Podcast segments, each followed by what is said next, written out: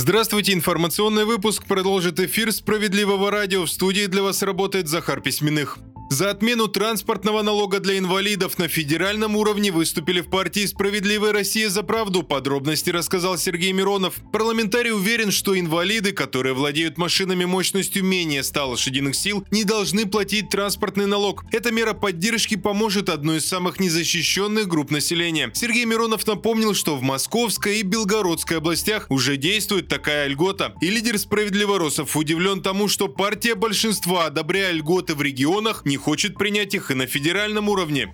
Послушайте, вот я обращаюсь к господам единороссам. Ведь в Московской области и Белгородской большинство же ваше, единороссов. Вы же за это там голосуете. Почему вы сейчас здесь не голосуете? А потому что дяди из финансово-экономического блока правительства, либералы вроде Сильванова, не дают положительного заключения. А Единая Россия, как жучка на поводке, ток-ток-ток, нам не велели, мы посидим молча. Ребята, ну давайте о инвалидах подумаем. Давайте вообще посмотрите на своих же коллег из регионов. Чего вы стесняетесь? Нет, увы, будет то, что уже э, является постоянным.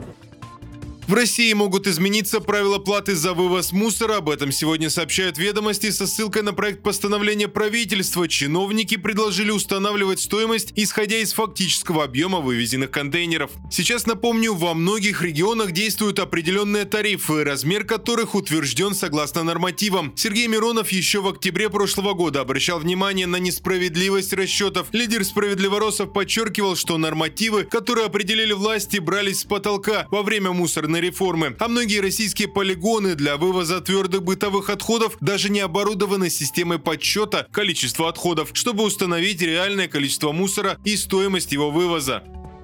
Почти в 4 раза выросло количество вакансий для подростков в России. Сейчас таких предложений более 40 тысяч. Об этом сообщают аналитики одного из самых популярных сервисов по поиску и подбору персонала. Специалисты подсчитали, что еще в 2022 году таких вакансий было около 14,5 тысяч, а вот в 2023 уже более 42 тысяч. Растет и разнообразие. Эксперты связывают увеличение предложения с общей ситуацией на рынке труда и нехваткой персонала. Кроме того, в прошлом году устраивать на работу работу подростка стало проще, требуется меньше разрешений.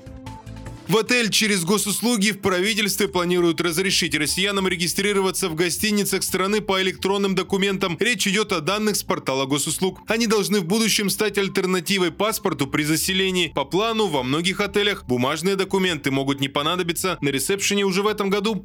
На этом все на данную минуту. Оставайтесь на волнах справедливого радио.